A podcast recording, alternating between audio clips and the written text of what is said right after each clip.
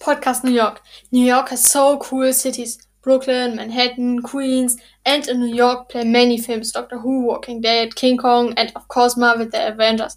But New York is a city with many interesting things. Example, the Brooklyn Bridge. It was built 1883. The Outlook is the East River where you can drive kayak for free in the summer. It's nice.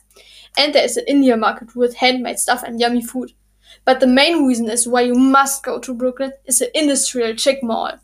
Because in the lobby stand a 13 foot bronze statue of Captain America to pay respect for him. It was built to the 75th anniversary in 2016 and the mall and on the mount stand, I'm just a kid from Brooklyn. I think it's a cool sentence. In Manhattan are the lot of museums, a lot. And there's the house from John Lennon. Do you know the Plaza Hotel? This is the most filmed hotel on earth. It is in Manhattan, and there is the M&M store in the 48. That sounds interesting. In Queens are the Paramount Studios since 1920. The Bronx Zoo has 1,400 animals, and three of them are lion cubs. But the main reason why you must go to Queens is that Spider-Man lived in Queens.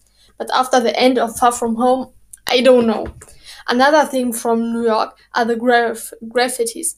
It's begun 1917 and it's illegal. But there are places where it's allowed to spray. When you do it illegal, you must pay or go in the prison for a short time.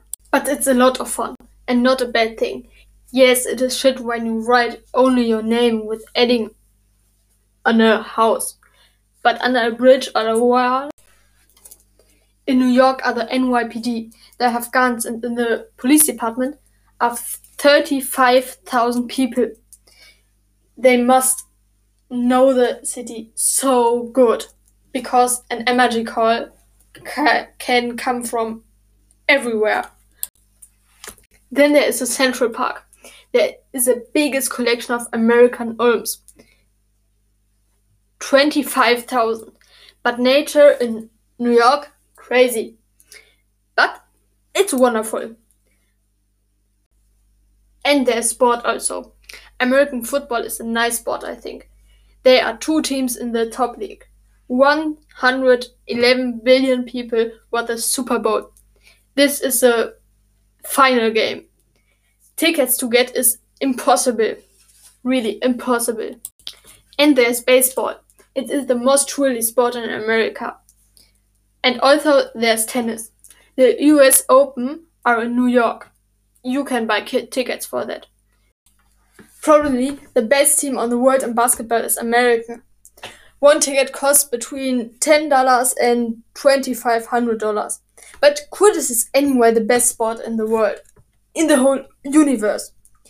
The New York Titans play in the Major League.